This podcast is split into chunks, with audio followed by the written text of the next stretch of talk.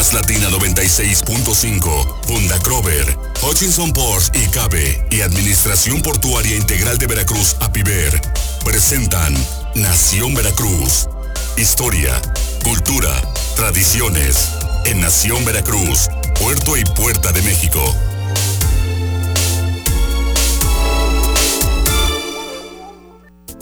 Ya estamos en Nación Veracruz, en la voz de todos iniciando eh, esta semana. Acaba de pasar el Día de las Madres, el día de ayer. Esperemos que pues en casita hayan hecho lo pertinente, no hayan estado saliendo, estado haciendo fiestas ni nada y que hayan eh, pues a través de llamadas, videollamadas, lo que haya sido, le hayan pasado muy bien con sus eh, mamás, con sus esposas eh, con todo y todo en la sana distancia. Iniciando semana, Miguel Salvador Rodríguez. Así es, don Jorge, pues eh, con todas las efemérides y todas las eh, los, los, temas que vamos a tener para, para esta semana, pero este, sobre todo sí que valoremos, ¿no? ¿Qué, trabajo cuesta no abrazar a, a nuestra madre, a nuestros familiares sí, sí fue muy difícil este fin de semana porque pues tenemos que estar conscientes que hay que protegerlos, ¿no? En los casos de los adultos mayores.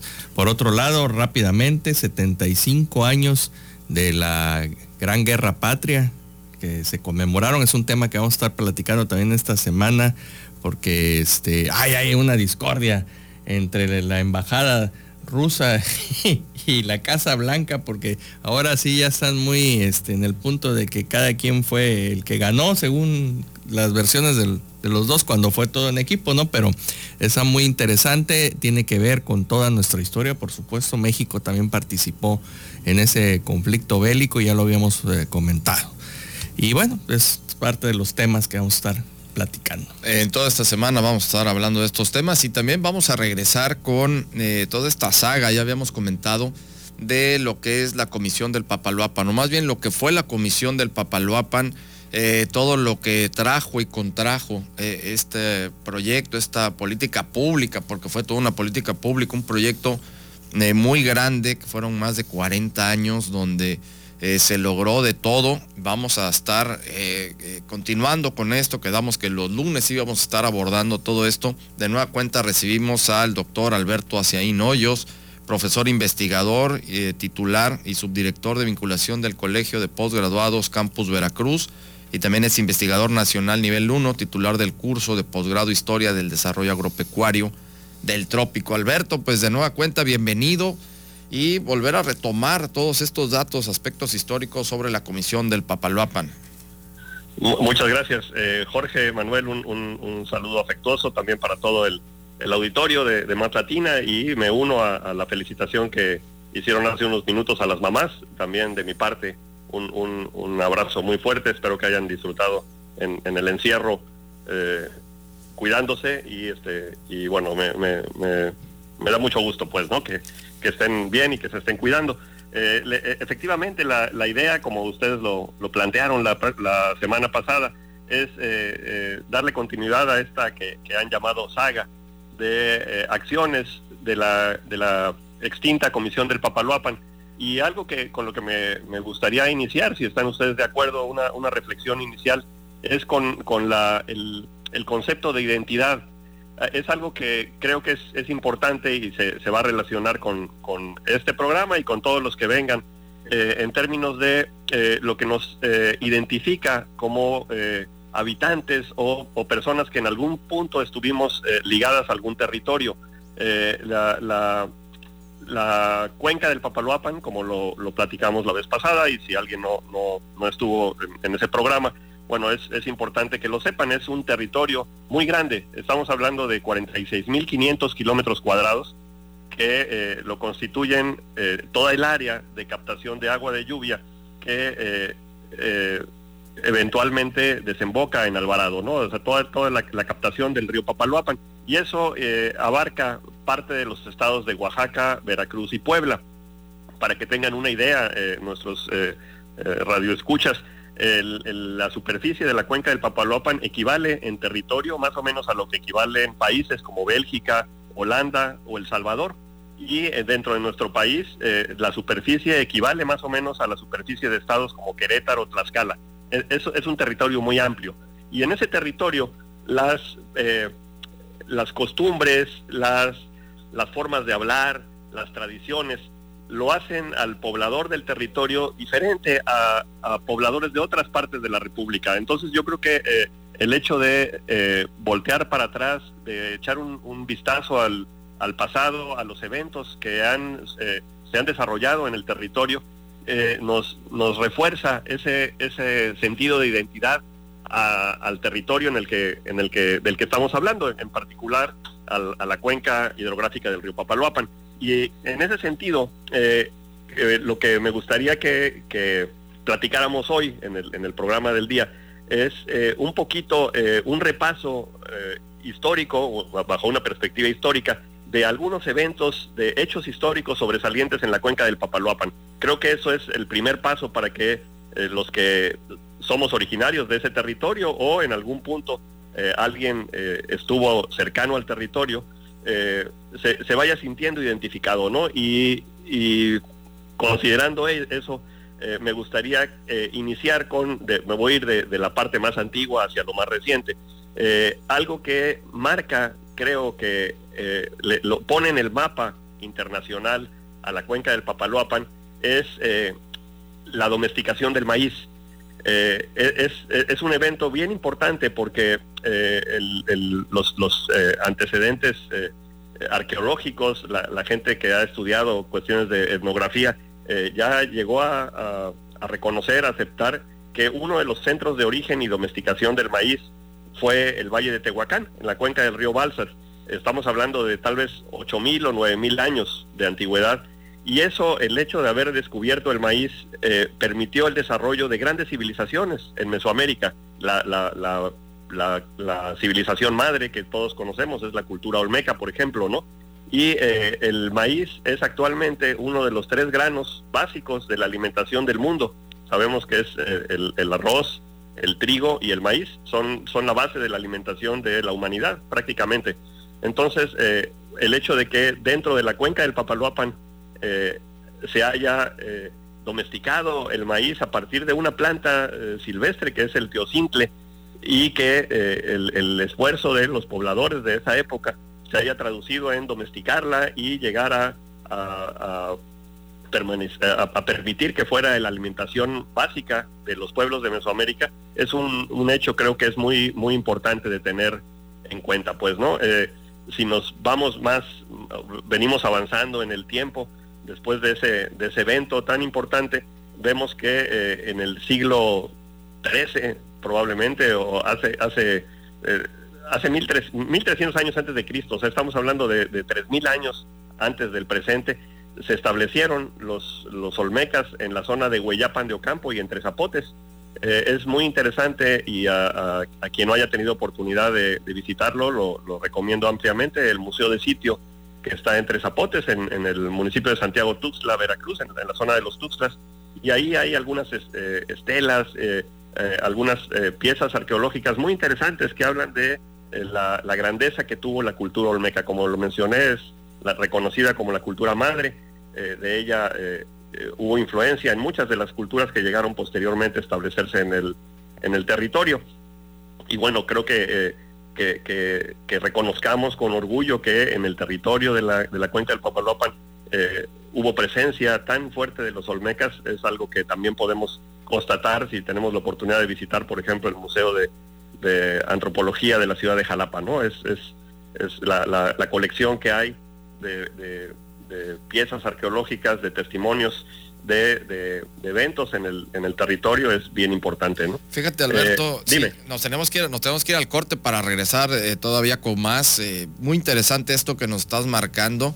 Efectivamente, como ya en su momento también nos había hecho aquí todo el, el, análisis completo el ingeniero Francisco Ugalde Acosta, investigador del INIFAP, a quien de nueva cuenta agradecemos por también el INIFAP y en este caso, eh, pues directamente ser promotores eh, de esta saga, eh, hacer el contacto contigo, Alberto, y de estar dando estos datos. Él ya nos había comentado sobre esta cuestión de, la domesticación del maíz, efectivamente ahí en la zona de Tehuacán, Puebla, ya se tienen los registros de que ahí es donde se empezó eh, a producir ya el maíz ya como, pues ya como alimento como tal, ya hasta la siembra y la cosecha del maíz como alimento, como base alimentaria, como bien nos comentas Alberto. Y muy interesante todo esto, como bien dices, también es tener eh, este sentido de identidad, conocer todo esto para saber pues de dónde venimos, ¿no? Directamente. y todo lo que implica.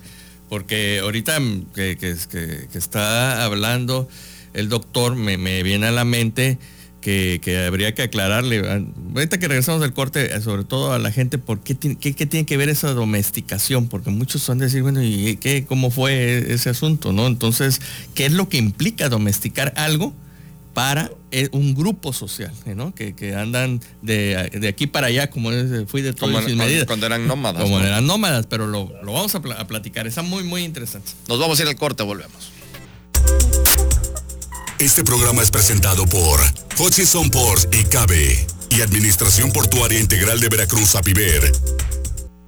Regresamos en Nación Veracruz, la voz de todos. Vamos a continuar con Alberto Aciaín Hoyos, profesor investigador titular y subdirector de vinculación del Colegio de Posgraduados de Veracruz, también titular del curso de posgrados Historia del Desarrollo Agropecuario del Trópico, con estos temas, estos datos sobre la comisión del Papaloapan. Continuamos contigo, Alberto. Interesante todo esto de... Y que íbamos a quedar con esto también, Miguel, de la domesticación del maíz. ¿Qué, es esto? Porque sí, efectivamente se queda uno como que, bueno, ¿y cómo se domestica un maíz, no? Sí, pues, este, sí, miren, son, son, son fenómenos sociales muy complejos. las plantas y animales eh, silvestres, pues naturales, para que se puedan empezar a, manipular por el ser humano, reproducirlos. Eh, eh, es, un, es un proceso que tarda muchos, eh, muchas generaciones, muchos años, a, veces siglos. Y el, a, lo largo del desarrollo de la humanidad, en, en, Mesoamérica y en algunas otras partes del mundo, se, se desarrolló ese fenómeno social donde probablemente por observación de los pobladores, viendo cómo se, se podían y de ahí se, volvían a hacer, eh, empezaron a, desarrollar maneras de, no nada más colectarlas, sino cultivarlas. Y eso hizo un cambio en la civilización de poblaciones nómadas a poblaciones sedentarias. El, desarrollo de la agricultura en, un sentido amplio fue lo que permitió a la humanidad empezarse a establecer en lugares fijos. Antes, en la época prehistórica, eran grupos nómadas, estaban moviéndose siguiendo a donde había eh, fuentes de alimentación, las migraciones de, ganado, etcétera, ¿no? De, la, fauna o, flora, dependiendo de la, de la región del, del planeta. Y eh, curiosamente, es más o menos en la misma época, en, hace unos 9.000 años, 8.000 años, que en varias partes de manera simultánea se empiezan a domesticar diferentes plantas y animales. Eh, en el caso de, Mesoamérica, bueno, es, es, conocido que se domesticó, además del maíz, algunas otras plantas, por ejemplo el jitomate, la calabaza, el, frijol, también algunos animales como el guajolote, por ejemplo. Pero bueno, el, punto de, la, regresando a la cuenca del Papaloapan, es que en, esa región del, del, río Balsas, en el valle de Tehuacán, es uno de los puntos de, origen y domesticación del maíz, que como les digo es una de las plantas que es base de nuestra alimentación de, la humanidad, pues, ¿no? Eh, el, proceso de domesticación, como les, dijo, les digo, es un proceso largo. Eh, probablemente fueron eh, cientos de, generaciones de, gente observadora, lo que los, los, científicos de esa época, pues, ¿no? Los, los, agricultores que con, la observación diaria fueron mejorándolo y, a partir de una planta, si, si algún día se mete alguien a buscar ahí por internet, busque teocintle y va a ver que es una planta, es una, una una planta muy pequeñita, ¿no? De eso a una mazorca de maíz hay una gran diferencia y eso es producto de, del ser humano. El, maíz es una planta que eh, para, para, su sobrevivencia depende del, ser humano, ¿no? Entonces creo como... Y ya, ¿no? Tiene, eh, eh, es todo un proceso ahí. Es un proceso de selección, de mejora, etcétera, ¿no? Sí, es, y es un proceso que continúa, o sea, constantemente están haciendo mejoras, pues, ¿no? Este, Oye, Alberto, y también que hace rato que comentábamos, estábamos en el corte, también que, que, hablábamos, ¿no? Nos acostumbramos ya a ver el panorama que tenemos como algo ya preestablecido, que ya está, que se da por, por, por naturaleza pero mm, gran parte de lo que vemos y, sobre todo en la parte de, la flora y de la fauna, eh, pues no estaba aquí. Fueron muchas las importaciones que vinieron de Europa. Por ejemplo, en el caso de, pues, la caña, lo que hablábamos, ¿no? La caña de azúcar, pues no era natural de aquí, la trajeron los españoles. El ganado, como lo conocemos tal cual, ¿no? Las vacas, los caballos, los burros, de todo eso, los propios cerdos, si no estoy mal, eh, eh, fueron importados todos por los españoles. Sí, el, paisaje eh, del territorio es, está cambiando constantemente, ¿no? Y durante, recordemos que fueron 300 años de, colonia, donde hubo una, un intercambio muy fuerte del viejo continente al nuevo continente y viceversa, y no nada más hacia Europa, también de, Asia, de otras partes del mundo, hubo movilización de, personas y ellos llevaban también productos y vegetales y animales. Y eh, lo que hoy, si hoy hacemos un, recorrido por la cuenca baja del Papaloapan, vamos a ver que domina en el paisaje, por ejemplo, la caña de azúcar. Y efectivamente la caña de azúcar no es originaria de esta región, eh, se introdujo, eh, por cierto, fue de los primeros cultivos que se introdujeron cuando llegaron los, los, conquistadores y actualmente es, uno de los cultivos más importantes en nuestro país y en, y, en, el territorio en particular. También la ganadería, como, como la conocemos, pues implicó modificación de, los bosques para desarrollo de, potreros, de, praderas. Entonces, el, resultado que, hay hoy de la, de la interacción entre animales y plantas con el ser humano ha modificado el paisaje totalmente. Lo que vemos hoy, lo que conocemos hoy, es eh, sin, sin, dudar, sin lugar a dudas totalmente distinto a lo que era antes de la llegada de los españoles, ¿no? Parte de esto tiene que ver con eh, esta riqueza y abundancia en todo esto que estamos hablando, desde la caña de azúcar, el ganado, no, la fertilidad de la cuenca del Papaloapan. Sí, la, cuenca es como, territorio es, muy amplio y cuenta con algunas de las zonas con mayor biodiversidad eh, del mundo y, del país. Por ejemplo, la zona de los Tuxtlas es una zona a pesar de que ha, sido muy, eh, muy afectada por el, desarrollo de la frontera agrícola. Eh, eh, de todos modos, eh, sigue siendo un núcleo de biodiversidad muy importante, ¿no? Y esa, esa biodiversidad es, algo que tenemos que reconocer, valorar, apreciar y, cuidar. Los, los, recursos naturales son, van de la mano con, con el desarrollo de la sociedad. Entonces, creo que el, el conocer lo que tenemos eh, es el primer paso para poderlo defender, cuidar y, fomentar que no se, no se, no se, no se pierda, pues, ¿no? Es, Fíjate, doctor, que, tengo otro ejemplo que me vino ahorita a la mente eh, ahí por el rumbo del Colchal y aquí también en Veracruz nos imaginamos en las películas que si llegó Hernán Cortés ya, estaban las palmeras borrachas de sol y la otra vez paseando por ahí por la zona del Conchal encontramos diversas este, especies de palmeras. Y entonces eh, yo le platicaba a Enrique de Gasperín, le digo, oiga, es que aquí está raro porque me puse a investigar, puse a leer y hay unas palmeras chaparritas, chaparritas que no son endémicas de aquí, las trajeron de algún lado, parece ser que son palmeras egipcias. Y también podemos ver hasta en los fraccionamientos eh, de los fraccionamientos nuevos de aquí de la zona este, sur de, la ciudad, la gente eh, siembra para que se vea bonito su casa y no la palmera no esté muy, muy, muy alta y no le quite vista, pero siembran ah, palmeras que no son de aquí, o sea, son unas palmeras chaparronas. Sí, eh, y, hay una, una, riqueza tan grande de especies nativas que lo que se debe hacer es, conocer, ya eh, hay esfuerzos para, para creación de viveros de especies nativas. Eh, y para cada una de las regiones eh, climáticas, ¿no? Eh, en, cada zona prosperan diferentes especies, pero es una realidad que mucho de lo que podemos encontrar es, son especies introducidas. Y ese es un tema que es, es muy interesante y es, es muy complejo. La, la, la, Conavio ha, tomado muchas acciones para tratar de evitar también que haya presencia de especies invasoras. sabemos que hay especies que pueden llegar y pueden salirse de control y generar daños ambientales muy, muy fuertes. Un, ejemplo que hemos oído todos es el lirio acuático, por ejemplo, ¿no?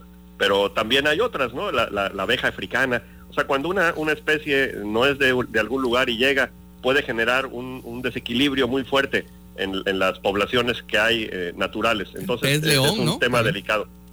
El pez león también, doctor, ¿no? El pez león, por supuesto, hay muchísimos ejemplos, ¿no? Oye, Alberto, entonces, eh, para, para, digo, para que no piensen nuestros amigos que nos están escuchando y viendo también a través de nuestras redes sociales, que no piensen que estamos divagando, que ya nos perdimos en el limbo o, que ya estamos ya medio locos, no, a ver, eh, todo esto tiene que ver por, eh, como tú bien lo comentaste en un inicio, hacer un, recorrido histórico, ¿no? Y sobre todo eh, toda esta parte del pan, también esta revisión del panorama propio de toda esta región de la cuenca del Papalhuapan, entender qué es lo que sucedió en, estos momentos, estamos hablando de, épocas milenarias, y a dónde llegamos en la actualidad y todo pues en el marco de este gran proyecto que fue la Comisión del Papalhuapan. Sí, y, retomando esa, esa idea, eh, les, les comento muy, muy breve, pues, ¿no? Estamos ya cortos de tiempo, pero por ejemplo, me voy a ir así muy rápido ya en, el, en, los tiempos más cercanos, ya en la época de la, de la conquista, en 1521, por ejemplo, eh, Francisco Pizarro, el, conquistador, llega a Tustepec, Oaxaca. Eh, desde entonces ya era un, poblado importante dentro de la cuenca. hubo pueblos que son mucho antes de la conquista que ya ya existían, Tustepec, eh, Tlaliscoya, Norizaba, eh, Alvarado, Chacaltianguis, eran poblaciones que, ya, ya existían antes de la llegada de los españoles. Ya en la época de la colonia, en 1618, es fundada la ciudad de Córdoba, por ejemplo, ¿no? Es de las ciudades más antiguas que hay en nuestro, en nuestro estado. Eh, en, la época de la colonia llega la población negra a, a, esta zona, principalmente para trabajo en las, en las plantaciones, en las, en las plantaciones de, de caña, de tabaco, etcétera. Y eh, eh, hay eventos interesantes en el siglo XVII, por ejemplo, de sublevaciones. Eh, un caso conocido es, Yanga, por ejemplo, ¿no? donde empezaron a sublevarse. Y también es, es, importante en, el siglo XVII que era la, la, cuenca era invadida periódicamente por piratas. fue, hubo presencia de piratas en el, en el territorio, ¿no? Yéndonos ya más, más hacia nuestros tiempos, en, recordemos otro, otro hito eh, muy, muy importante en la cuenca del Papaloapan es, el nacimiento del licenciado Benito Juárez, en Guelatao de Juárez, en, Oaxaca, el 21 de marzo de 1806. Eh, y ha habido una gran cantidad de eventos eh, históricos en, en, el territorio. Por ejemplo, los hermanos Flores Magón, eh, nacieron en la cuenca del Papaloapan y sus, sabemos que sus ideas influyeron al movimiento de la, de la Revolución Mexicana 100 eh, años después de la, de la independencia. ¿no? Eh, también hay, hay algunos personajes históricos que creo que es importante que la sociedad recuerde que, que, que han surgido en, la, en, el territorio de la cuenca del Papaloapan. Por ejemplo, voy a, a mencionar algunos de ellos. Rafael Delgado, eh, un, escritor célebre, fue orizabeño, el doctor Manuel Carpio, que fue un médico, eh, nació en Cosamaloapan, yo, soy originario de Cosamaloapan de Carpio. Eh, Francisco, doctor Francisco Aguirre Beltrán, nació en Otatitlán, un gran poeta, el doctor Gonzalo Aguirre Beltrán, tlacotalpeño, antropólogo, y ha habido en, en, las, en las artes también personas que han destacado a nivel nacional e internacional, uno de ellos muy conocido por todos es eh, Cricri, Francisco Gallino Soler, él nació también en Orizaba, que está dentro de la cuenca del Papaloapan, eh, Lorenzo Barcelata, eh, de, de, Tlaliscoyan, y bueno, Agustín Lara, eh, aparentemente hay, evidencias de que nació en el Distrito Federal, pero él siempre se, está, sintió allá en, el, Sí, sí, sí, fíjate que allá en el registro, en, en, el registro civil, ya nos tenemos que ir, este Alberto, vamos a continuar con todo esto en el registro civil aquí en el estado de Veracruz, en, todo el, archivo.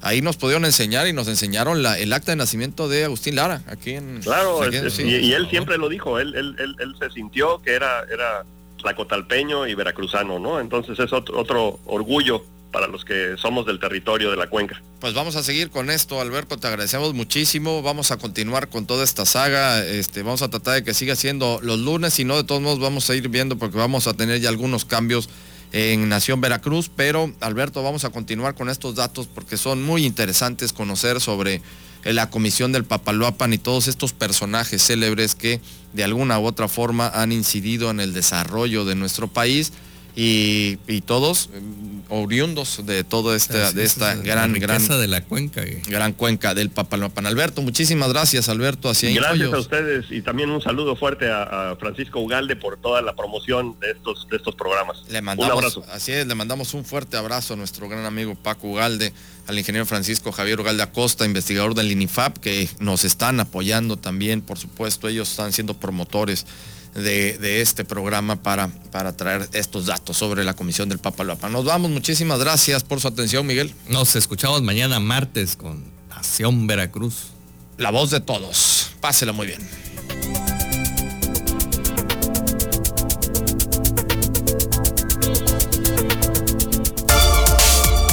Más Latina 96.5. Punta Crover Hutchinson Ports y CABE y Administración Portuaria Integral de Veracruz, APIVER, presentaron Nación Veracruz, Puerto y Puerta de México.